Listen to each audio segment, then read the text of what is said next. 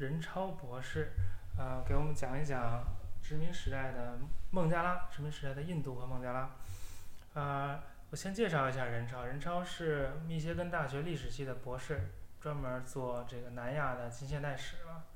啊，他曾经在印度加尔各答游学一年，学孟加拉语为主。据他说，他已经学到了这个全班就他一个学生，听说读写四门课，四个老师就是全力 K 他一个的程度。所以在痛苦中，孟加拉语功力得到了突飞猛进的成长。好，孟那个任超给大家打个招呼。呃，大家好，呃，天书的这个各位听众朋友，这个大家好。呃，张老师刚才呃说的比较夸张了，就不就博士不敢当，我这才是刚刚开始读，呃，很高兴今天能够来到这里。嗯，对我们对孟加拉其实还蛮感兴趣的，因为对孟加拉说实在的也不是非常了解。那先给我们介绍一下孟加拉的基本情况，就是它是在哪里，有什么地理和气候上的特点。我觉得。了解一个地方，了解一个地方的历史和人，最重要的还是了解这里的山川河流，因为这是亘古不变的一个一个基本的因素。人们生活的这个生活方式，以及从这个生活方式中产生的思维方式或者文化，其实都跟这个地理和气候是息息相关的。所以，孟加拉有什么样特别的这个地理特点？呃，先这么讲吧。呃，首先，中文当中有两个词，一个叫做孟加拉，一个叫做孟加拉国。很多时候，我们都用孟加拉去指代孟加拉国，但实际上，呃，从当地的角度来讲，从实际的现实的角度来讲，不应该是这个样的。也就是说，孟加拉其实指代的是一个比现在我们地图上看到的孟加拉国要大很多的一片地区。嗯，如果问当地人的话，孟加拉或者说用英文讲就是 Bengal，B-E-N-G-A-L 这个词。它指代的地区呢，是现在印度的西孟加拉邦的大部分地区，然后再加上孟加拉国境内的大部分地区，这一片地区统称叫做孟加拉。而这一片地区，呃，它的几个比较大的特色，第一是是使用孟加拉语，所以呃，他们自己会有这样的一种认同感。第二呢，它是在恒河的最下游，恒河三角洲和呃布拉马普特拉河。也就是雅鲁藏布江的下游的三角洲的交汇处，所以它的河流和水非常的多。嗯，它的北边，它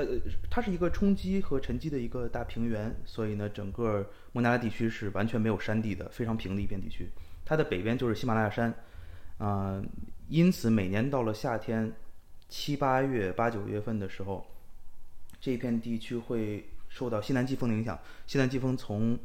印度洋从孟加拉湾吹过来，然后就直接受到了喜马拉雅山的阻隔，因此就会有非常多的降雨在这片地区，所以基本上每年夏天都会有比较严重的洪涝灾害。所以这个是一个水量非常非常充沛，不仅是有两条大河，而且是有。这个一般地区没法想象的降水量的这么一个地区。是的，是的，就是我们在中学地理有的时候呃会学到说，世界上降水量最大最密集的地区，呃很多年以前地图上说是这个奇拉彭奇，奇拉彭奇就是在呃孟加拉地区的边缘东北部的一个地方。叫什么？奇拉彭基，奇拉彭基。啊，没从来没听说过。好。呃，那这个孟加拉人口好像非常非常多，对，它这跟这个这个气候好像是也有关系。它那儿是不是主要是稻作？对对对对，我刚才刚想说到这一点，就是它的气候和它的呃地形导致它非常的适合出产水稻，它是呃可以说是印度水稻的一个非常主要的产区，嗯，因为水量特别的大，呃。所以这个水从来不是一个问题。有一次我在我在街上，呃，带着一个从北印度过来的一个中学中国同学走，他就看到，呃，从呃路边的水管就往外冒水，他就觉得非常的浪费。当然那个同学北自己是华北人，看到之后觉得非常浪费。但是呃，我就跟他说说，在孟加拉地区最不缺的就是水，所以在街上随便什么水管然后往外就冒水，这也是非常正常的事情。然后它呃。这片地区出产最多的一个是稻米，另外一个是鱼，哦有一个，就就当然他们孟加拉人非常喜欢吃鱼，呃，基本上，呃，尤其是本地稍微有一点财力的人，嗯，每天都要吃鱼或者怎么样，就类似这样的事情离不开。呃，有一个老的学者，前两年刚刚去世的一个历史学家 Topham Rai Chowdhury，他在自己的自传里头说，他小的时候就是一九三几年的东孟加拉地区，当时呃对东孟加拉地区，鱼可能比做鱼用的油要便宜，啊，就做鱼的时候用的那一点点油就比对鱼还贵。比鱼还贵，因为鱼真的是到处都是。哦，嗯所以聊一聊，就还是不可避免聊到了吃。对对对，因此他们那边的米和鱼吃的非常的多。鱼米之乡啊。呃，鱼米之乡，对对对，所以就能够喂养很多的人口。所以有一点，呃，有一个细节，呃，平时我们可能意识不到，就是孟加拉语，你按它的这个母语使用人数来算的话，是世界第六大语言，嗯呃，和葡萄牙语差不多大，因为现在的孟加拉国和印度西孟加拉邦加在一起有应该是有两亿多的人口，所以总共加上海外的孟加拉人加在一起，可能总共的母语使用人数能有将近三亿。哇这个这个非常非常多，没想到一个，嗯，就是我们认为就是印象中是一个小语言的这个孟加拉语，实际上至少在人口上是非常多的。对对对，呃，说到这个孟加拉呢，当然就免不了谈到今天这个孟加拉国形成的样子，嗯形成的这个这个过程。当然，我们知道这个孟加拉以前是巴基斯坦的一部分，今天孟加拉国是在一九四七年印巴分治的时候，成为了一个世界上绝无仅有的这个两，呃，就是就是一个国家有两两块属地两翼，对，啊，一般说 two wings，两翼两，亿离得非常的远。离得非常远，然后以一个没有任何人为母语的语言为国语的。对对对对对 对，但后来孟加拉又这个这个这个巴基斯坦叫什么？东巴基斯坦又成为了，嗯，就脱离了巴基斯坦，对脱离了西巴基斯坦，独立了，成为今天的孟加拉国。对对。那在这这这个过程中有什么故事？有什么特别的？这个过程当中的故事非常的多，呃，怎么说呢？从哪里开始说呢？首先，呃，最早的呃孟加拉地区被一分为二是一九零五年的时候，嗯，英国的呃印度总督呃叫做中文叫做寇松爵士 Lord Curzon，他把孟加拉地区一分为二。呃，现就是整个二十世纪一直到现在，印度本土对于这件事情的评价呢，一直都还是说这是一个分而治之的一个呃举措。就是英国人所谓的 divide and rule。对对对，这是印度本土的他们的一种理解，就是说把这个呃印度教的人和穆斯林给分开。呃，但是最近的一些研究呢，有学者提出说，其实他把呃孟加拉地区分成呃西孟加拉邦和当时叫做东孟加拉和阿萨姆邦。一九零五年的时候，是一个想要呃重新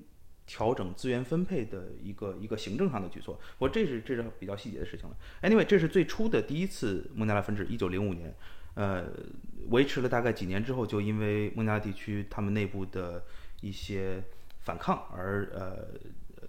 就是中途而废了，所以一九一零年一一年的时候就迁都到了德里。啊，对，这是呃等一下我们可以再呃接着聊这件事情。在印巴分治的时候，四七年，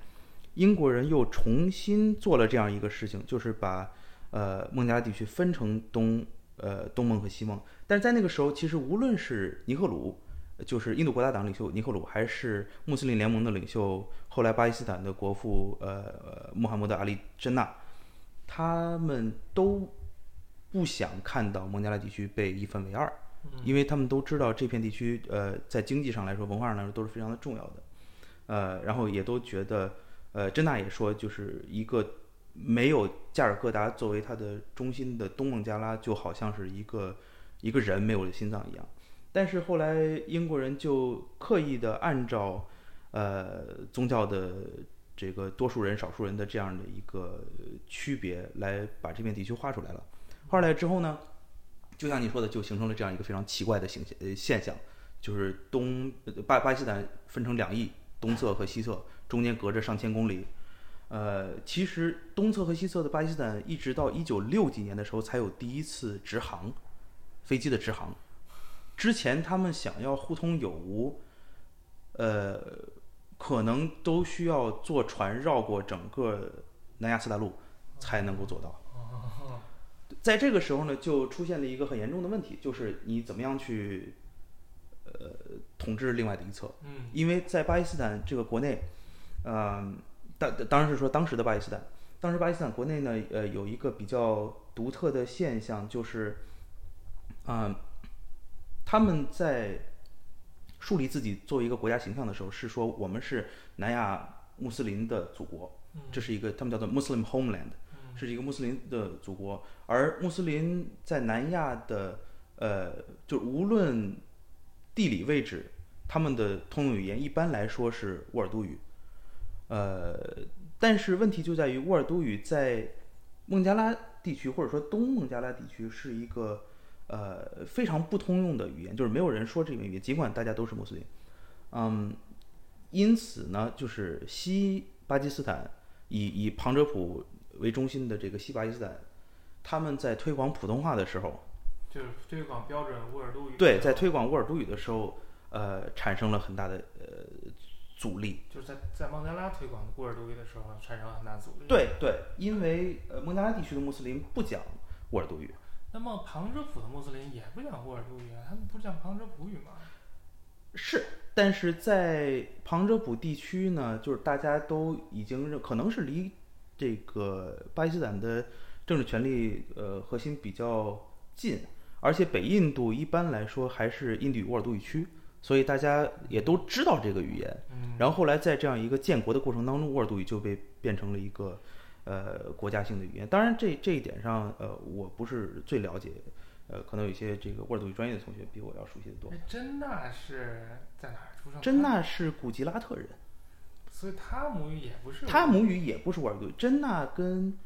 我诶，其实我不知道他的母语是不是，他母语有可能是沃尔都，就是就是说沃尔都语的、呃古。呃古吉拉特穆斯林，对他跟甘地说起来是老乡，啊，他们是同一个省的。古吉拉特是在今天就是印度相当于经济最发达的一个，呃，曾经是印度比较经济发达，反正离孟买比较近那块儿。离孟买孟买比较近，最近这些年就是之前莫迪做呃呃古吉拉特邦首席部长的时候，相对来说发展的比较好。啊、当然这是完全的另外的一个对对对，一个一个古吉拉特跟我们伊朗也很有关系。哦是吧很多这个伊朗的先教徒就定居在嗯嗯帕西人。嗯，帕西人，嗯嗯，对对对对，以，后我们有机会可以讲讲古吉拉特，这个故事非常非常多。嗯嗯。不过今天还是以孟加拉为对主。先说回刚才那个，嗯就是呃，在推广普通话的时候，呃推广沃尔都语的时候遇到了一些问题。嗯然后呢，就有一个比较有名的，一九五几年的时候，在达卡大学，呃，有一场学生的抗议活动。打卡是今天孟加拉国的首都。今天孟加拉国的首都，对。而这个时候呢，呃，就是出现了警察的暴力行为，然后就哪哪年哪年？五二年还是五几年五三年？五几年的时候，对，啊五十年代初，但这次才刚建国没几年。刚建国没几年，然后这个推普就遇到了严重的阻力，然后就有几个学生被打死了。那应该是某一年，呃五几年某一年的二月二十一号，因此二月二十一号是后来被就是在孟加拉国建国之后被他们神圣化的一个日子。然后呢，后来也被联合国承认为是呃世界母语日。哦，对叫做为了是自己的母语而抗争。对对，所以叫做 Ekush，就是二十一的意思。现在一般在孟加拉语境里面，一说到 Ekush，就是指的二月二十一号这一天。哎，库是这么短，怎么是二十一啊 E Ekush？ek 是一，Ekush 对库什是二十。，Ush 是那个呃表示二十的后缀，就比如说十九是 Unish，然后二十是 Bish，二十一是 Ekush，哦，是这样的。对，但其实东呃西巴基斯坦呃最后分裂的一个最核心的问题，就是或者说它的直接的导火索，是因为在巴基斯坦呃独立建国之后的这头二十几年里头，他们曾经试图想要呃有限的做一些选举、一些宪政选举的尝试，嗯，但是后来他们才发现，东孟加东巴基斯坦的人比西巴基斯坦的人多，哦，要普选就选出一孟加拉人当对头了。所以所以在普选的时候就出现了问题，因为政治权力的中心还军队的这个中心都在西巴基斯坦，哦。而在六十年代末七十年代初的时候，他们就把那个呃谢赫穆吉布拉赫曼嗯给选成了这个新任的领导人，而这个时候这个西巴基斯坦他们就接受不了了，因为因为呃谢赫穆吉布拉呃拉赫曼他是东巴基斯坦的呃政治人物，哦，就选出了一个孟加拉人，相当于。对对对嗯最后还是假装给人家权利，其实又又放不开。对，因为西巴基斯坦他们觉得自己是呃历史上的穆斯林腹地，而且更何况是离呃整个的大的穆斯林文化区更近，他们就觉得自己是更高人一等的。嗯，对。不过他们也够逗的，这都都要选了，都点选票了，才发现那边人多。啊对对，当然也是因为东孟加拉他是不是一开始觉得自己很就十拿九稳，人家都会选自己？是的，是的，因为旁遮普地区的政治精英，他们对于自己的呃，无论旁遮普地区政治精英，还是说从北印度呃迁到巴基斯坦去的这些穆斯林政治精英，对自己的地位还是比较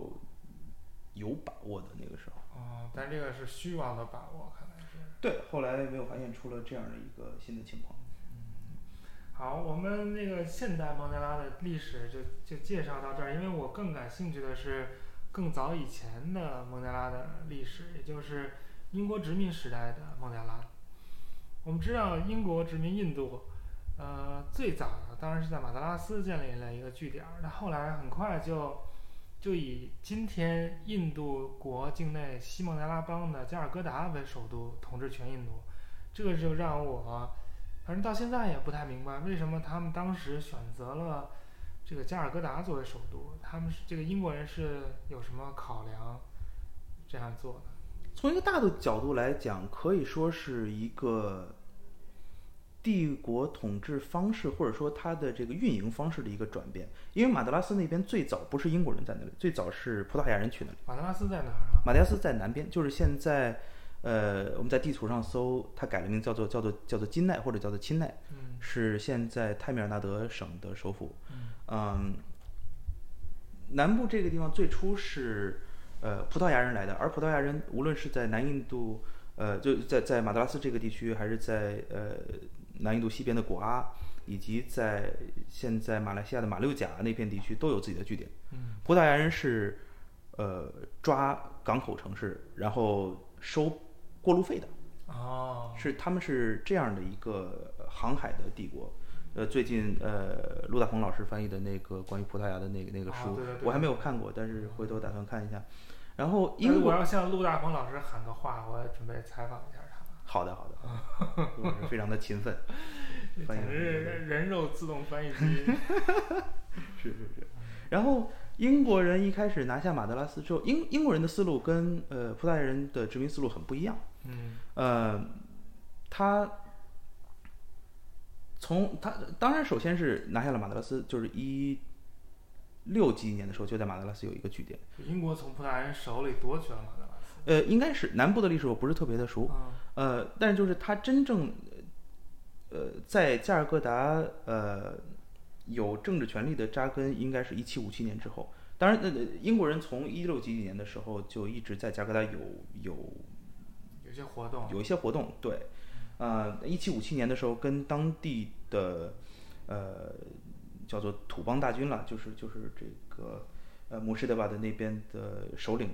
他们进行了一场战争，叫普拉西战争，一七五七年，结果把本地的势力给打败了，打败了，呃之后先先稍微说一下当时的就是英印度的大概的政治情况。啊、印度大概政治情况是这样的，我们都知道有这么一个东西叫做莫尔帝国，嗯莫尔帝国最强盛的时期基本上是一五几几年的初期，就十六世纪的初期，到呃十八世纪的早期，就是奥朗泽布皇帝去世之前。嗯奥朗泽布皇帝去世之后呢，就出现了一些呃各种各样的情况。就是莫尔王朝是一个从中亚的一股势力进入了北印度，北印度，然后不断发展，然后势力不断扩张。对他们本来他们的祖宗是突厥化的蒙古人，突厥化的蒙古人，对，所以莫尔这个词其实就是蒙古。蒙古的意思。对嗯对，但他们在印度呢推行的是他们他们本身是穆斯林，嗯推行穆斯林文化，在嗯宫廷上，这个行政上用波斯语，嗯，然后据说他们家庭内部是说突厥语的，宫廷内部说早期应该是的，后期不太了解嗯。对，像最重要的那个叫叫是什么巴布尔回忆录，嗯，巴布尔回忆录，就是那个相当于莫尔莫卧尔帝国的开创者，开创者，然后就写回，哎呀哎呀，老老子当年在布哈拉得多爽啊！对对对，是这样。印度鬼地方热热死，对对对对对，热死你大爷我了。他经常的抱怨北印度德里那边的气候条件多么的不好，然后一辈子都想要回布哈拉，回萨马尔罕。嗯，但是这这个大王朝就就相当于中国的清朝啊，就是嗯，最后一个印度本土封建王朝。然后，嗯但但但它的控制力并没有那么强，并没有说一竿子插到底控制印度所有的地区，而是还是在印度保留了很多当地的小的这个政权，只要这些政权。这个这个效忠于他，给他交税就行了。嗯嗯所以这些政权就叫做土王。呃，一个是一个是这方面，另外一方面怎么说呢？这个过程比较复杂。呃，首先，当我们讨论到印度任何事情的时候，它的政府控制力就是自古以来一直到一直到现在，它的政府的控制力都是没有办法跟我们所熟悉的这个呃中国或者说东亚的语境当中的政府控制力相提并论的，都是差得很远的。这是第一。第二是在十八世纪的时候，呃呃，先不说十八世纪，先说之前。之前呢，呃，莫卧儿王朝在，就是它的在各个当地的呃住房是有一套很独特的系统，就是它没有自己中央的国家化的军队，以防控人。它的它的这个国防也不能叫国防，就是它的呃军队的这些东西呢，是一种非常本地化的一个做法，嗯，就是都是从当地招兵，然后就是他封的诸侯说把把你封到那片地区去，然后你拥有这些土地，然后你自己去招兵。但是呢，封这个诸侯叫做叫做 mansab 这个头衔是不能，呃，不能传给儿子的，啊就是不能继承的。啊，因此，就是你你如果这样一个有功勋的将军把你封到这片地区去，你去世了，那么这个呃这些东西皇帝就都会拿回来。嗯就是他会控制这个地方势力。但是到了奥朗泽布去世之后呢，由于地方上经济的增长，嗯，使得地方上一些这样的 mansab 的大臣，呃，他们自己逐渐的拥兵自重。嗯呃，各个地方，比如说北方的这个呃阿瓦德省等等这样的地方，他们呃不包括旁遮普，啊、他们自己很有钱，然后开始给自己招兵买马，开始挑战德里的中央的权威，嗯就像春秋战国时期这个楚王封自己为王而不承认周天子嗯这样的情况。我觉得这个正更像是唐后期藩镇割据的时代。对对对对，也有点像，对。嗯对，所以当时呃英国人来的时候，到了孟加拉地区，他们打的那个王，我忘了叫什么，叫西拉之都了，好像是。所以英国来到印度的时候，他面对的是一个四分五裂的一个一个政治局面，是，就是表面上是归于孟莫尔帝国所统治，但实际上它的控制力非常有限。对，各个各个地方的军阀都是各怀鬼胎。对，表面上你看着就是大家各个地方的头领都是似乎，呃，或者说大部分地方，他们都似乎是对于德里的中央王朝有着一种名义上的呃效忠臣服或者说效忠，但实际上都是各管各。嗯，这然后这这些土王就还利用英国人，会利用英国人，对英。国人也利用，其实其实最后还是都被英国人利用了。对对对嗯对对，他们跟英国人的这个互相利用那。英国人在面对这种情况的时候，为什么以孟加拉作为突破口？还是说他是否以孟加拉作为突破口在进行？嗯，我觉得一个是因为它是一个港口城市，嗯，就是从呃马德拉斯往上游走，这是很自然的一个港口城市。第二个是它，呃，在一七五七年之后呢，正好在那个地方拿下了当地的土地税税收权，嗯，就是在一七六几年的早期拿下了这个当地土地的税收权，因此他们就突然发现，我们就可以坐地拿钱就可以了。啊，呃，然后做生意了呃当然最后呃他们他们也是也是为了做生意的，啊，但是就是在做生意的同时，他们本来是想做生意，做生意的同时，突然发现我们就可以直接收地租，哦，呃，而就像我刚一开始的时候说的，加尔各答周边的这个农田非常的肥沃，嗯，因此他们无论是给养、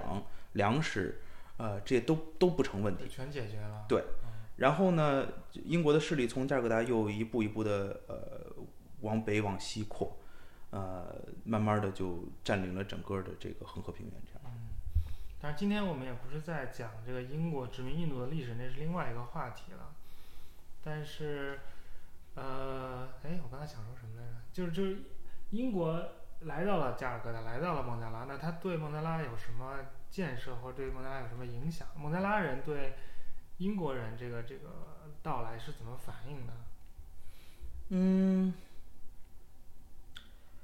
最初的历史我不是特别的清楚，但是呃，至少一点吧，就是加尔各答城的大规模的建设是在英国人来了之后。你刚才总提那个一七五七年这一年发生了什么？为什么是一个节点？一七五七年是呃，就是东印度公司在那边的人和他们雇的兵，跟当地的地方军阀或者说地方的这个土王打了一场战争，然后打赢了。啊，是印度公司雇的人打，就是英军和雇佣兵一起，反正是在东印度公司的统治下打赢了这场战争。，对，打赢了这场战争，那标志着标志着英国人在这个地方呃开始扎根，以及这直接导致了一七六几年的时候，他们拿下了这个土地的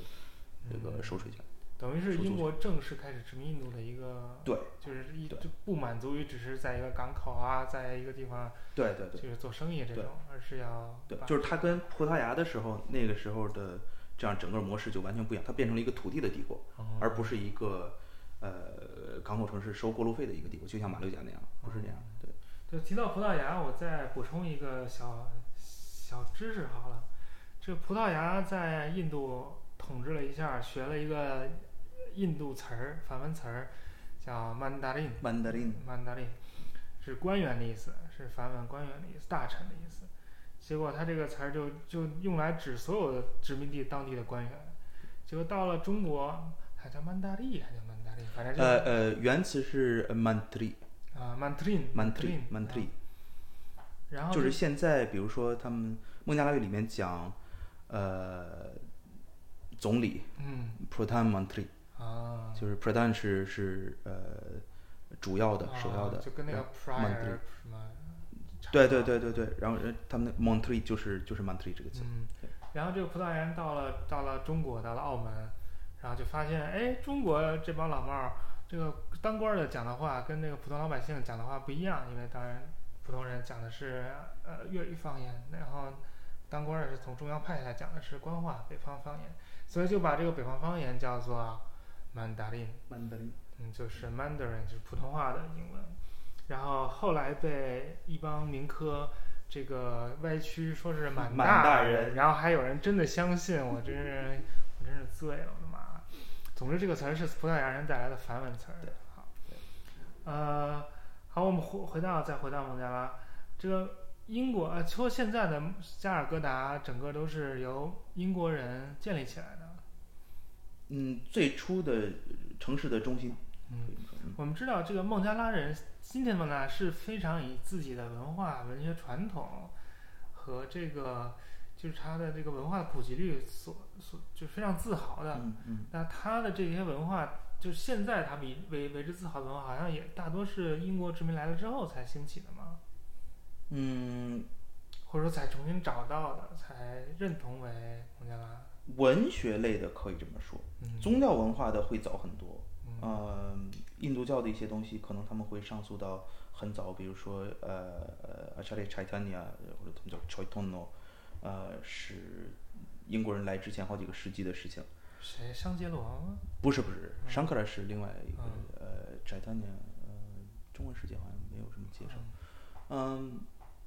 对，就是宗教文化是是是另外一回事情，但是的确在语言文化上，文学，呃，诗歌、小说、戏剧等等这方面，啊、大量的文化作品都是在英殖民时期出现的，就是在呃整个十九世纪的孟加拉地区，或者说呃加尔各答地区，从大概十九世纪中期、初期、中期开始，一直到二十世纪初，呃，这段时间有的时候会被人称为叫做 Bengal Renaissance，嗯。孟加拉文艺复兴，因为这是一段呃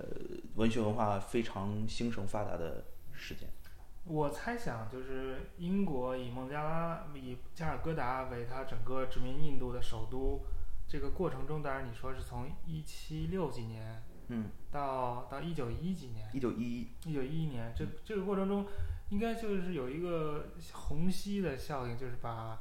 印度全国的这个资源人都吸引到这个加尔各答来，有没有这个情况？嗯，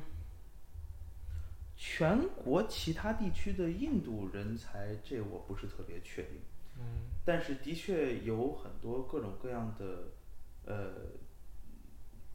英国的年轻人会来到这个地方。啊、就是比如英国年轻人想来印度大陆寻梦，就是对，淘金也好投升官儿也好投机倒把也好，啊对，他们的第一站一般都是来加尔各答，对，因为这是最直接的一个，因为那也最方便，坐船直接就来了。对对对嗯，而且呃，这里说一个说一个好玩的一个例子，就是一八五七年，呃，印度发生一个大起义，所以一八五八年之后呢，呃，英国就决定全面的把印度纳入到直接统治。嗯，就这个我稍微简简单介绍一下，一八五七年，因为英国给这个穆斯林士兵发的枪，那个润滑子弹的油用的是猪油，啊呃，也传说是也有印度教士兵，啊，嗯。就是引起了他们极大的这个反弹，然后就就就发生了一个一个就是反抗英国统治的遍及全国的一个，对对对，印度大起义对，把英国吓得够呛，差点没被掀翻嗯。但当当时英国都是以这个英国东印度公司的名义在统治印度，但在这次大起义被镇压，当然是据说是靠锡克人还是怎么样，嗯，靠这个最中心的对对对，这个锡克人嗯。和其他的这个印度本土的这个这个力量吧，就是还是压制了压制住了这次大起义。然后在那在这之后，这个整个印度就成为了英属印度，就纳入了英国政府、正式的英国政府统辖之下，对，成为了英国女王王冠上最耀眼的一颗明珠。对对，然后在这之后呢，因为它是成为呃英帝国的政治上的一部分，嗯因此他们就可以呃不是通过呃东印度公司，而是直接的向印度去指派公务人员。嗯而他们当时的那个公务人员是怎么来的呢？呃，英国本土有个考试，嗯呃，你考就就直接考这个 Indian Civil Service，就是印度殖民官员，你考年轻人啊，十公务员考试，对十七岁左右的十七八岁的年轻人嗯考公务员考试，考上了之后呢，你去牛津啊，去读两年，两三年，嗯，然后呃读什么呢？当地语言吗？读文呃我不是特别了解具体读什么，但是大部分的人是在呃牛津大学的 Balliol College 嗯啊、在那个地方读。呃、但是 Balliol College 呃前几年我们中文世界有一个著名的校友，这个我们就不说具体是谁了。啊，他呃是 A B B 名字的吗？呃，我们就不说具体。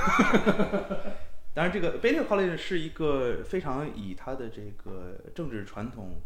呃或者说出政治人物闻名的这样的一个学院。比如说，我们著名的呃彭定康爵士啊，就是 Balliol College 毕业的，一直到现在，一直到今天，他的 Balliol College 的印度研究都非常的强。嗯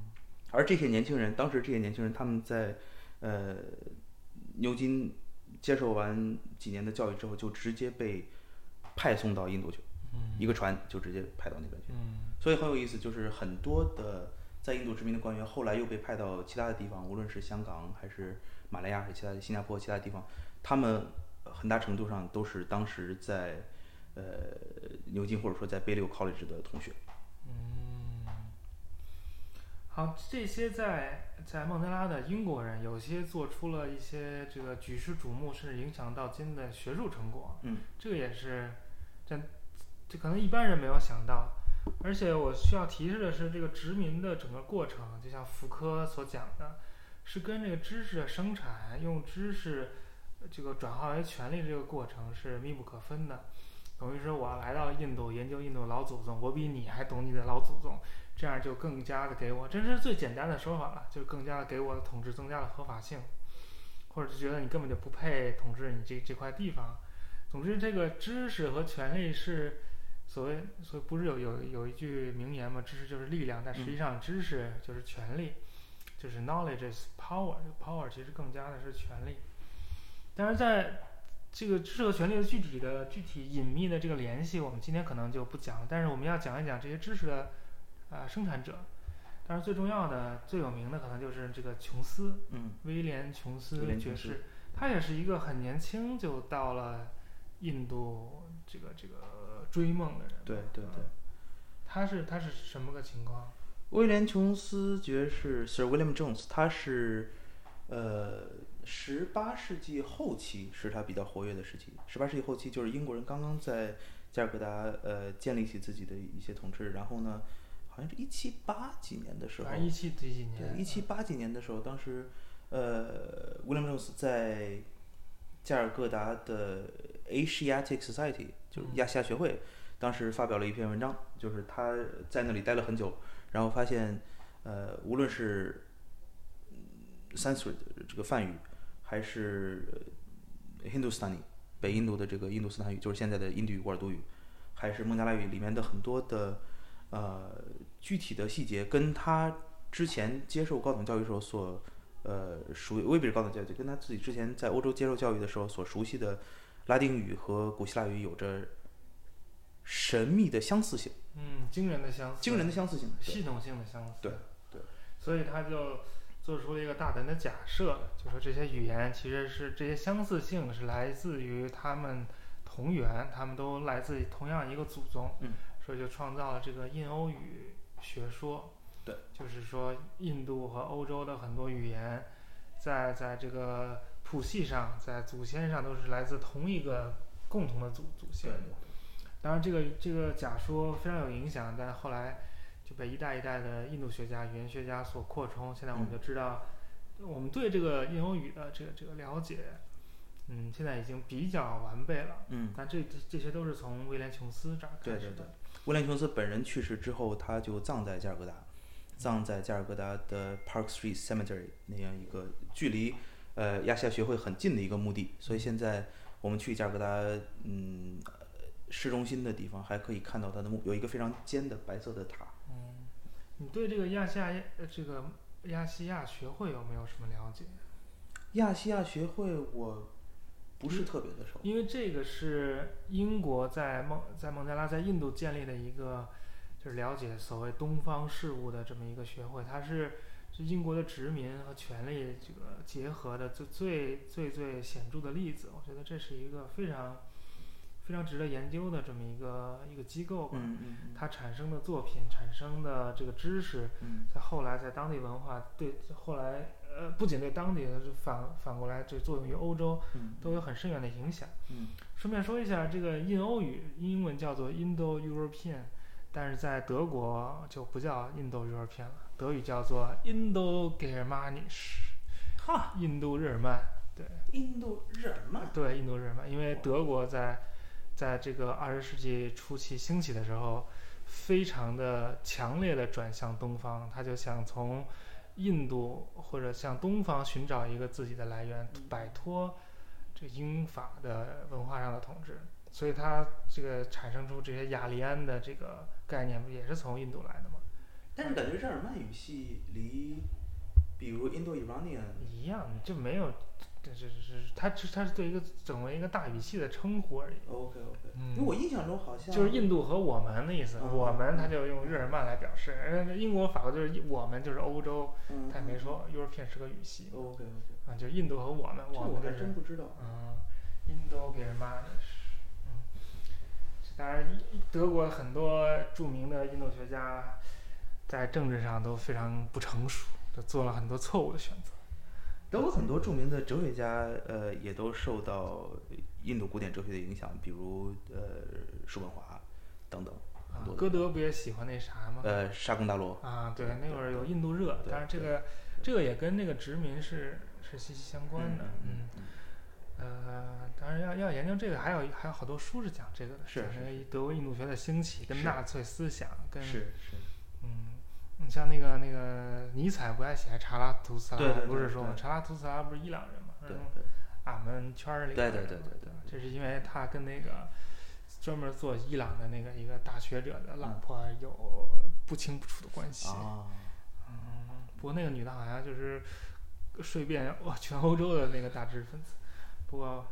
好，我们就这这这说到哪儿了？啊，说到这个印度在呃英国在印度的这个这个大学者，但是我们这个于田宇也也是这样。嗯当年这个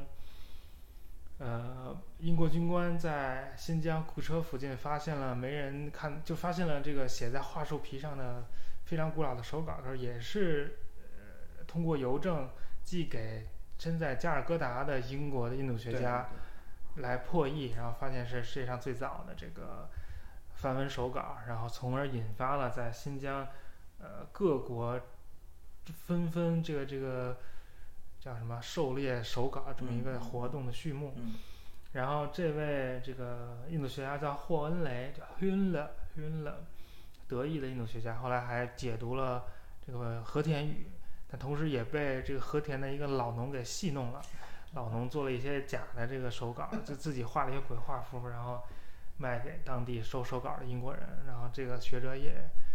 呃，也也就觉得这个是一个未知语言，也在破译。嗯当然，当然这是一个这个呃是一个非常非常大的失误了，但我觉得不能掩盖他对这个和田宇所做的贡献。那最近哈佛不也也有一个教授被骗了吗？你知道吗？哦是吗？哦，好像听说了，听说了。就是神学院的一神个院的老师，专门做科普特语的，嗯。做那个基督的女信徒的，嗯。做了玛利亚啊那个叫什么玛玛玛利亚呃福音书，嗯。然后有人给他了一件儿，都就是巴掌大小，可能连连巴掌都不大，都不不到的那么大小的那么一片儿沙草纸，上面用那个科普特语写了短短几行字儿，说是说是犹大福音还是玛利亚福音什么的，反正说是那个耶稣的老婆写的福音书。然后他就抓住啊，这这这这这这这这肯定是真的，然后就发表了好多。后来发现是一个学了这个埃及学和早期基督教，对他的那个学术性质非常了解，为他量身定做的一个赝品。所以这个防不胜防，没有办法。嗯蒙加拉语方面有一个类似这样的一个笑话，呃，应该是真事，就是有一个人呃想要出来说蒙嗯加拉语的历史非常古老，因为孟加拉语其实它真正成型是在呃已经进入到第二个千年，可能就是一五零零之后才开始逐渐的成型，嗯，然后真正的形成现代孟加拉语是呃十八世纪以后的事情。嗯。呃，但是有人就想要说说我们的这个语言非常的古老，非常的神圣，嗯。然后呢，他就呃拿出来了一个文本啊，给大家看，然后大家就开始看，看看看，然后就发现里头，呃，就看到了“窗户”这个词，嗯。然后发现这个“窗户”这个词，当然大家现在也都读，就是呃呃呃呃 a 了，啊。但是呃 n a 了，蟑螂还是蟑螂，反正就是“窗户”这个词，现代孟加拉语的“窗户”这个词是从葡萄牙语来的。啊，所以这个人在伪造这个文本的时候不是特别的注意，他哦呃漏进去了一个葡萄牙语词，哦，而葡萄牙人来当然是非常晚近的事情，而他一直在说这是这个呃十世纪以前的，那按照印度人自己的这个脾性，肯定是说葡萄牙语这个词儿是从孟加拉语来的。他们当然可以这么说。嗯，对，这种赝品防不很多很多了，像我就见过那个，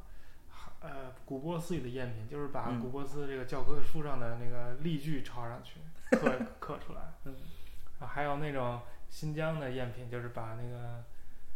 呃，就是发现的真的木简上的字是真的木简，写抄在那个他们做的古纸上，这样你的那个内容就是真的，但是你那个文本本身是假的，嗯嗯嗯。所以其实说起来还有一个细节，就是呃，就像你刚才说的，呃，他们把这些手稿什么的送到加尔各答，呃，让他们去辨别。加尔各答当时还有一个呃很有意思的一个细节，就是最早的中文的圣经是在加尔各答印的，啊，对，马萨卡，就是十九世纪初期的时候，是在加尔各答北边的，就不是城里面，加尔各答北边 Hooghly River 边上的一个叫做 e p u r 的一个地方。是为什么呢？因为 e p u r 呃有一个历史非常悠久的神学院，然后他们呢有一个非常著名的呃印刷厂，就是出各种各样的东西。最初英国的这些呃和欧洲的这些这个教会神职员最初翻译圣经翻译成中文的时候，甚至呃最初出的好像是部分，就是不是全本。嗯，呃，翻译一部分的时候，就是从哪儿在在那里印，哦，在那里刻的版，在那里印。呃，所以最早的中文圣经其实是在加尔各答北边的一个一个印刷厂印出来。那现在的呃孟加拉国是以穆斯林是以那个伊斯兰教为主的主要宗教的国家。嗯那我想问问，这个伊斯兰教是怎么在这个孟加拉兴起的？嗯，这个问题，因为你看，这个孟加拉的地理位置离那个伊斯兰教集中，我们想象的伊斯兰教集中的印度的西边非常非常远。对对对而且它中间也没有对，大量的穆斯林，就是这么聚集的穆斯林。对这个问题呢，呃，对于研究孟加拉地区历史的学者来说，也一直是一个呃让他觉得比较奇怪的问题。一直到大概呃八九十年代的时候，有一个现在在亚利桑那大学的学者历史学家 Richard Eaton，嗯他呃写了一本书，叫做呃《The Rise of Islam and the Bengal Frontier》。这个书讲的是从十三世纪开始，一直到十八世纪早期。嗯，他看了很多波斯语的材料，嗯然后呃，他的论点是，嗯，就是孟加拉地区一直以来是一个边疆地区，是一个不断被开垦的边疆地区。因为我们都知道，就是呃，印度文明或者说这个呃生产活动等等经济活动的这个中心，更多的是在是在恒河平原等等这一片地区。所以孟加拉地区当时对于呃北印度腹地来说，就是一个很偏远的东边的地方。嗯而现在，呃，孟加拉国这片地区更是都是森林啊、呃沼泽啊这样的地方。而当时，呃，在这片地区，随着人口的扩张，他们在不断的进行开垦。嗯不断进行开垦呢，开垦是需要一个有组织的，呃，是是开垦是是一个有组织的行为才可以，呃，就大家一起来不是靠自发。对对，自己一个人做不了这么大的事情，就像水利灌溉一样等等这样的。呃，而 Richard Eaton 他的呃论点就是说，在这个过程当中，嗯、有一些呃伊斯兰苏菲派的长老在这个过程当中就起到了一个组织的作用，他就把大家呃聚集到了一起，就是团结力量干大事，是从很远的地方派人过来的吗？不是派人过来，就是是在当地组织起来人。在当地组织起来人，就是你知道那个苏菲派的长老，他们走的到处都是。啊、就只是正好呢，他们呃，嗯可能由于一些呃组织能力等等这样的情况，就把大家呃聚集到了一起，嗯。然后在这个开垦方面进行了一些推动，因此后来就有很多人跟着他们就就转型了伊斯兰教，所以其实呃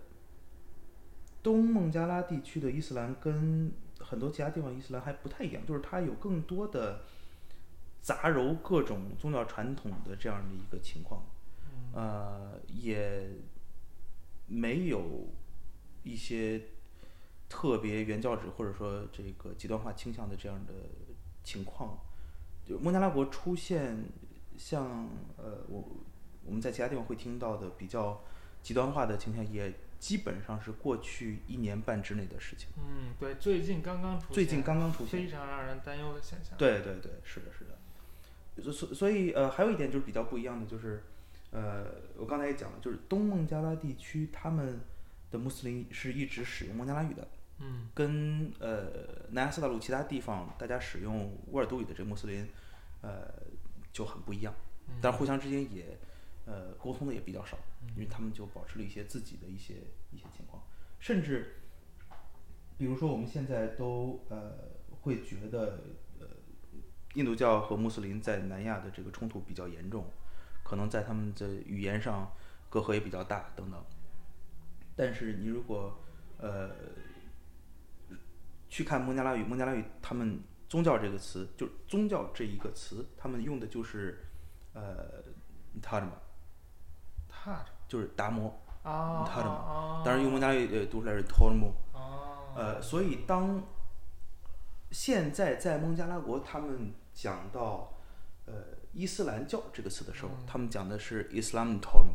用的是一个非常泛语化的词。当然，你知道在呃沃尔都语区，他们用的是 Din，嗯就是呃 Dine Dine Islam，嗯，用的是波波斯语，对，用的是一个波斯语的这个这个形式。但是就是很让人惊讶的是，他们居然呃 Islam t o r m 这样的说法，能用一个泛语化的词去表述一个伊斯兰的概念。这这他的嘛，就中文翻译到法，一般法就是法，就对法，嗯，这很有意思。好，我们这个节节目就接近尾声了，我们就再说一说这个孟加拉地区的一些有意思或者比较有名的地方吧。除了我们说刚才说达卡是孟加拉的首，孟加拉国的首都呃，加尔各答是今天新孟邦的首府，对之前那个英国统治印度的这个首都。嗯那还有大吉岭，我们知道大吉岭红茶，嗯嗯，这也是孟加拉地区的一个地方。嗯嗯，那大吉岭是岭吗？大吉岭是岭，大吉岭是在喜马拉雅山上的一个地方。啊其实大吉岭是在孟加拉地区非常边缘的一个地方，因为它是山地，然后跟整个的呃孟加拉低地的呃主流情况也很不一样。它你现在去大吉岭那个地方，他们的主要使用的语言也不是孟加拉语，啊而是呃印地语、尼泊尔语、藏语。啊，这些语言呃，当然孟加拉语他们也都通，但是呃，就很多人不是孟加拉人等等，大吉岭现在是西孟邦的，是西孟邦的大吉岭那个孟加拉语怎么怎么讲呢？就是叫大吉岭，应该是一个藏语词，啊，应该是一个藏语词，对，大吉岭。嗯大吉岭大吉岭是音译大吉岭的这个对是一个音译但它虽然音译做大吉岭，但实在实际上也在岭上，也在岭上也，在对山上，对对大吉岭呃，在殖民时期呢，就是在加尔各答做首都的时期，它一直是一个呃英国的夏都，就是因为夏天太热，所以他们啊要呃坐着轿子一路或者坐着马车一路去到山上来避暑。啊嗯，对于中国来说，大吉岭我们可以呃是了解的一点是，一九零一零二年左右，呃，康有为去到大吉岭，并且在那个地方写了著名的大同书。嗯大同书是在是在大吉岭写成的。这是一个比较奇怪的一个一个小的情况。他也只是顺绝顺顺道经过印度，所以就选择了那。因为他是呃流亡出洋。对。对对，九八年这个变法失败，然后就呃就逃出去了嘛，然后从南边从香港就跑掉了，然后去呃南洋住了一段时间，嗯在槟城住了一段时间。一九零一年左右，他就从槟城呃坐了个船去到加尔各答，嗯然后从加尔各答整个北印度转了一圈儿，非常的傲慢的看着这些被殖民的亡国奴们。啊然后去到哪里都把大家怒斥一番，呃，然后后来呢转累了就去呃大吉岭找了个地方休息一下，当然也也也凉快，嗯就把他脑子里面想的一些宏伟的蓝图写成了大同书。那他女儿是跟他一起去的，康同弼跟他一起去的。然后现在加尔各答市中心有一个呃非常贵的酒店叫做 Grand Hotel，呃，现在被那个 Oberoi 集团呃买下来，叫做 Oberoi Grand Hotel，、就是当时呃康有为下榻的酒店。哦，你知道最近有一帮所谓新儒家的傻逼，这个出来嚷嚷，然后还有一帮人号称是康党。这个我我我我只是借这个机会唾唾唾弃一下他们而已。无论大家的呃想法如何，欢迎大家多来呃西孟加拉邦来看一下，来看一下，重走康子当年的路康。子我要吐了，我要吐了，我的妈呀！康屎啊，行不行？嗯，好，那还有一个吉大港也是，呃，经常听到的名字。吉大港好像也是港，虽然它也是一个音译，跟那个大吉岭类似。，对对对，吉大港其实它的这个孟加拉语的名字叫做 Chodogram，嗯，呃，gram 就是呃梵语里面的呃 gram 哈，就是村子的意思。村子。对呃，当然它的确是一个港口城市，嗯，其实，在所谓近代早期的时候，它就呃一直在孟加拉湾沿岸的呃贸易当中有一个相对比较重要的地位。嗯吉达港在一六几年、一七几年的时候都是比较重要的一个地方。但后来呃加尔各答兴起之后，就因为地理位置的原因，它距离恒河口稍微远一些，嗯所以就慢慢的就衰落了。呃，吉大港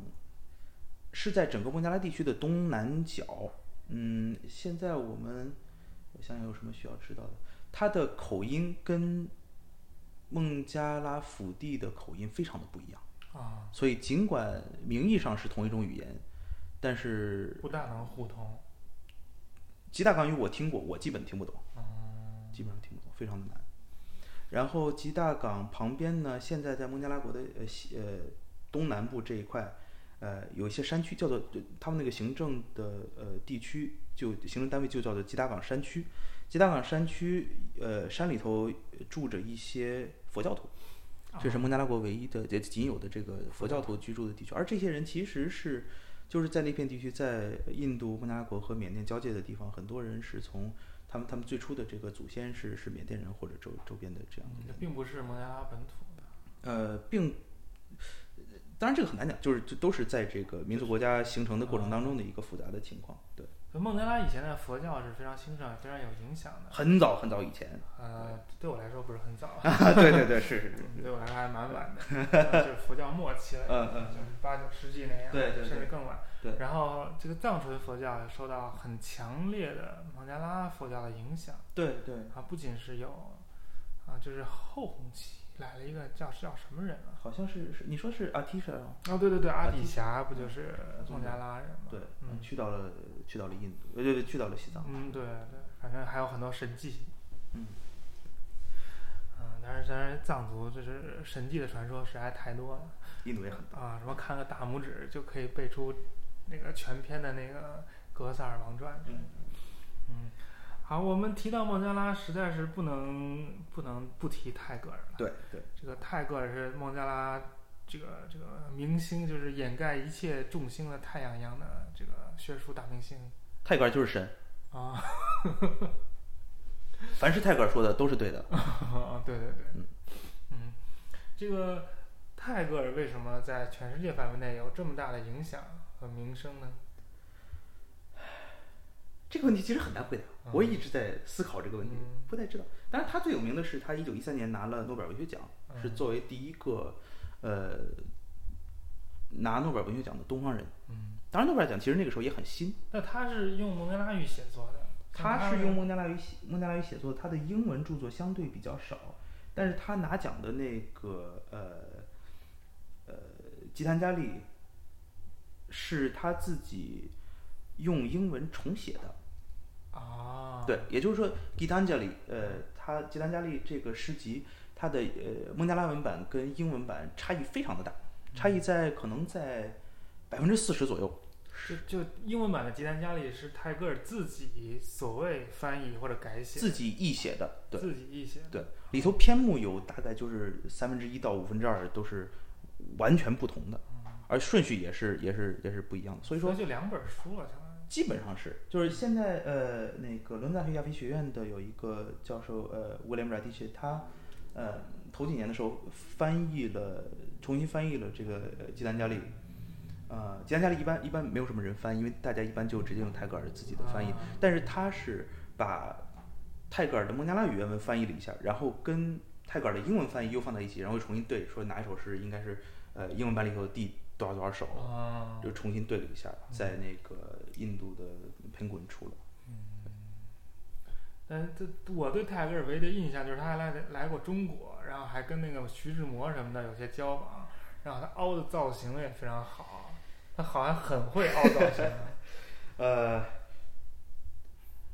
弄一大这其实这其实是我最初进入到印度呃近现代史研究的一个一个起点，就是我最初本科的时候做了一个论文，是关于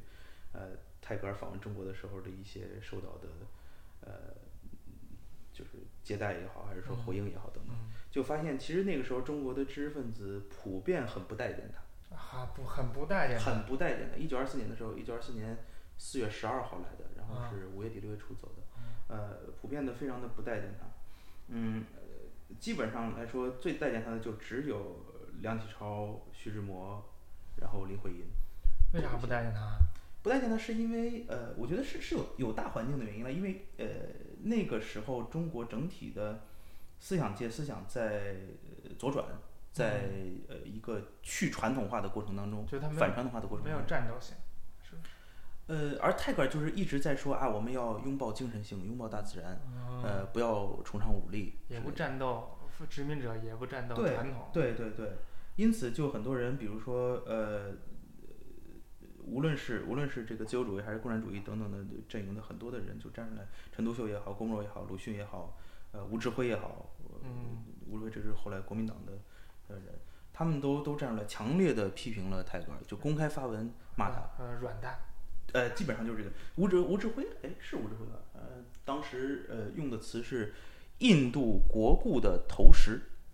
就是说你是印度古代的这些这些老旧腐朽东西的化石，哦，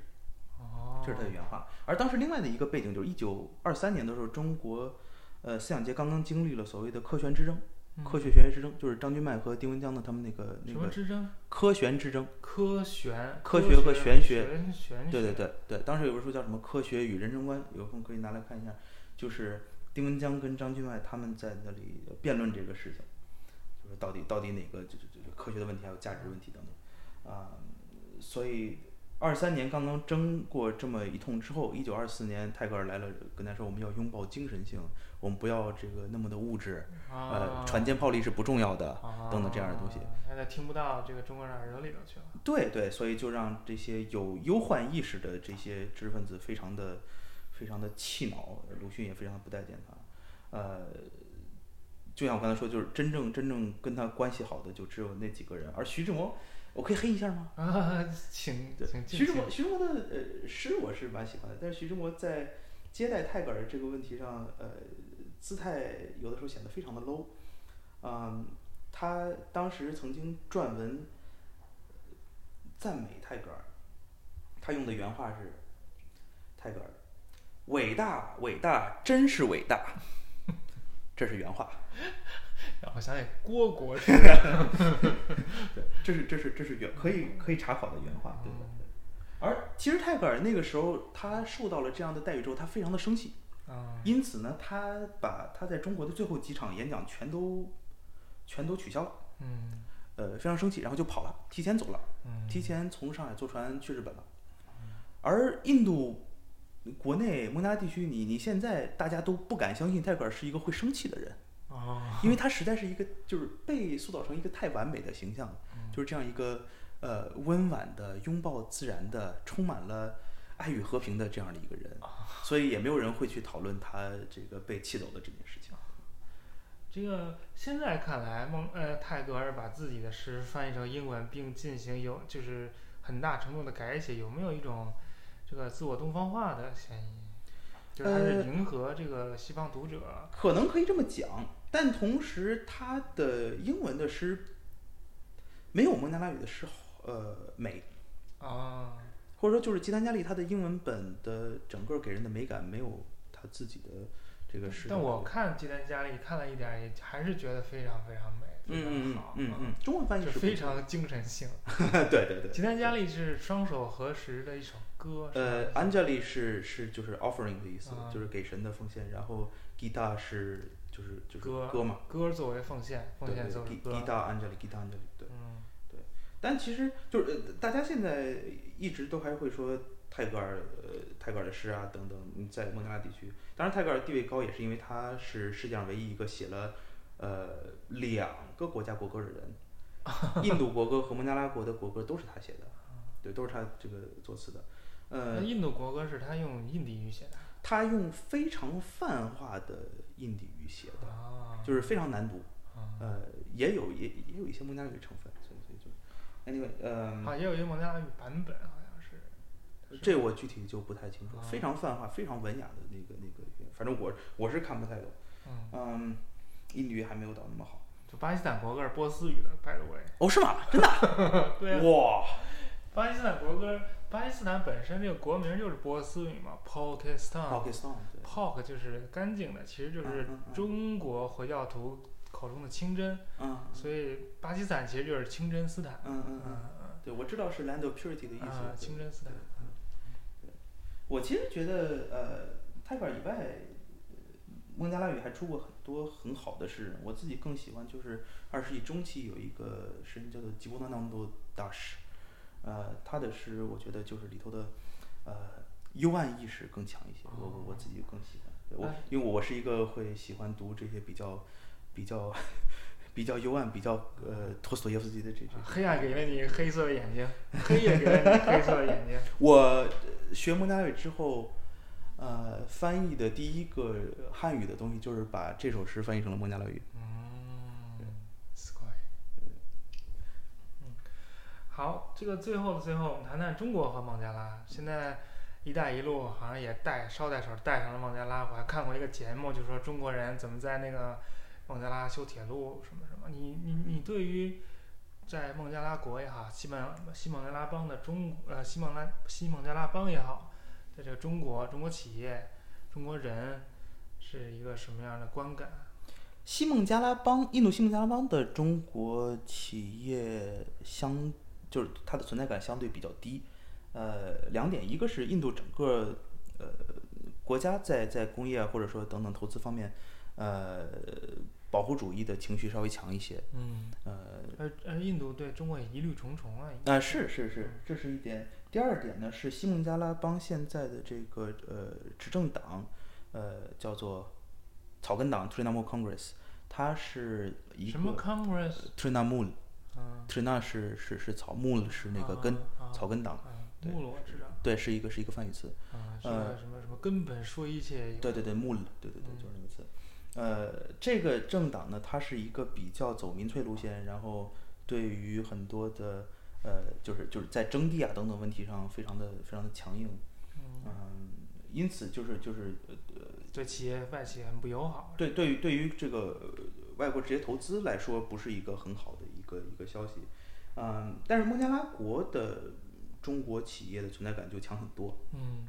那我去年去孟加拉国的时候，当时在达卡北边的呃固山地区，嗯呃，不仅你能够看到很多的跟中国企业相关的东西，同时那边有一个卖珍珠的一片地区，嗯就是就是一个市场市场地区，你你到每个店去转，他们基本上都能跟你讲几句汉语，嗯充分的说明在那个地方，就是去那个地方的中国商人也好，呃做生意的、做工程的人还是比较多。嗯，但另外一点就是，在印度和在孟加拉国，包括在缅甸，中国的手机都卖得很好，啊满街到处都是 OPPO、vivo、金立，当然呃呃华为也有，对，OPPO、vivo 是这个广告打的最多的，是吧？嗯，步步高公司在这一点上非常。我们去埃及发现也是这样，那个。好像 OPPO、vivo 用那个梅西做广告代言人，嗯在埃及就是，嗯反正是广告牌儿到处都是。对对对，在呃印度呢，他们就用一些板球明星，啊，然后很大的一个大的广告牌，然后是一个呃板球明星穿着球衣，然后拿着一个 OPPO 的手机在那儿自拍。看来还是中国的乡镇企业了解各国人民，对对对各国乡村人民对对对我就记得呃头几年，一四年，有一次我在呃加尔各答路边上吃冰激凌，呃，by the way，他们的冰本地冰激凌非常的好吃，强烈推荐。啊，吃冰激凌，然后那个卖冰激凌的人就跟我聊天，他看我是中国人，觉得很很奇怪，然后就用孟加拉语跟我聊天，然后他就问我。OPPO 的手机跟 iPhone 哪个好？那是一四年的时候，啊对，就会，呃，大家普通民众就会有这样的一种观感。啊，那其实还是很乐观的，在我看来是。是的，是的，是的。嗯他们没有像比如说非洲啊，有些地方对中国企业有些中国人有些反感，有些反弹。整体来说，我觉得至少还没有到那种地步。嗯，嗯可，能深入也没有那么多。对对对，在非洲，中国在非洲当然是就是大大建的各种大项目是很多关于这个中国人在孟加拉的这个题目，我有一位朋友是这方面的专家，呃，张信。啊啊，张信，希望有机会可以请这个张信老师，我们谈谈这这个话题。张信老师你好，好久不见。张信我一老师应该不会听这个节目。啊，张信老师这个公务繁忙。是是是，好，我们就是节目的最后，就像所有节目一样，我们要每个人推荐一个东西。你要推荐给推荐给大家什么呢？呃，张震老师问我这个问题的时候，我一下子，张震老师嗯，呃，一下子想不出来有什么可以推荐的。然后呢，我想来想去，就找一个呃轻松一点儿的，嗯就是呃，在过去几年，我一直学这个印度研究等等，呃，觉得有一个片子给大家推荐一下，不是 B 站上的这个《摩诃婆罗多神剧》等等，那个实在是太长了。我给大家推荐的是呃一部动画片儿，英文叫做《Sita Sings the Blues》，或者你在豆瓣上搜的话，你搜《蓝调之歌》。嗯，是一个美国的导演叫做 Nina Paley，他做的一个动画片儿。呃，本质上来说是对印度呃史诗《罗摩衍那》的一个重述、重新叙述，里头也加上了他自己作为一个呃美国中西部的女性自己在婚姻上遭遇不幸的一些东西。它是一个两双重对双重叙事，然后把呃把双重叙事又讲得非常的好，同时用四种不同的画风，又有各种里头的插曲等等，呃，这样讲述出来。同时呢，就一方面非常的风趣，另外一方面呢，又是呃会让人有一些感慨、有一些思考的这样的一个片子，嗯，是一个英语的英语的片子，动画片儿同时也会有相对比较浓重的印度口音，啊，呃，做好准备，就是非常非常的非常的有意思，而且这个片子它是呃没有版权限制的，整个在它的官网上是可以高清下载的。哦，好好好，去看一看。好，那我我也推荐一个跟印度有关的东西，因为有些人可能知道我是这个根正苗红，呃，中中北大外语学院印度语言文学系的硕士，所以我们都是算是季羡林的徒孙儿、徒重孙儿、徒曾孙儿这种这种这种这种地位吧。所以我就推荐一个这个祖师爷在德国的故事。所以季羡林出了一本散文集叫《留德十年》，讲了讲他在德国是德国的生活学习啊，怎么去的德国，在德国学什么，怎么学的，用什么教材。我当时第一次看的时候，我很小了，就非常亲切，就发现季先生用的教材跟我们用的教材基本都一样。呃，对 s t a n c e l 然后第二年级的也都一样。嗯这这，但是现在想想，就觉得这 这这过了这么多年，一点进步都没有，这我觉得不是好事儿。我听说现在，呃，新毕业的学生成了老师教梵文，还在用那个 Perry 那个教材，一一对一一一句一句的翻译。我知道 Michael Wiesel 是依然在我呃，反正对他他是老一辈的嘛，嗯，但是真正哈佛那个正常教梵文那个课早就不用 Perry 了，嗯，呃，不管怎么样，大家可以看看，但那这个这个季先生的呃留学经验非常生动，非常好玩儿非常生动。啊、对，还讲了讲了一些八卦，还有一些德国姑娘的故事，嗯，还有他们在战争环境下是怎么学习对对，对对。然后呃，补充一点就是呃，建林先生的留学德国那十年的日记最近出版了，啊，大概是二零一三年前后，江西人民出版社出了一整套，哦。呃，六卷好像是新出的。一般这种名人的日记都有这个非常鼓舞人心的内容，比如说胡适的日记，打牌打牌，我以后再也不打牌了，打牌打牌打牌。季先生的日记推荐大家看《清华园日记 》，是他读本科的时候，呃，还有一些人生理想，还有一些伟大的人生理想。对对，以及怎怎么样怎么样打牌，然后哪天约着李长之一起进城，进北京城吃糖葫芦，然后呃，同时来了另外一个同学跟他们一起，是一个江浙人，啊，看着非常的眉清目秀，然后说他的名字叫卞之琳。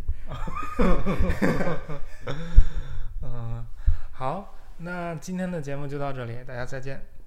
好，大家再见，谢谢大家。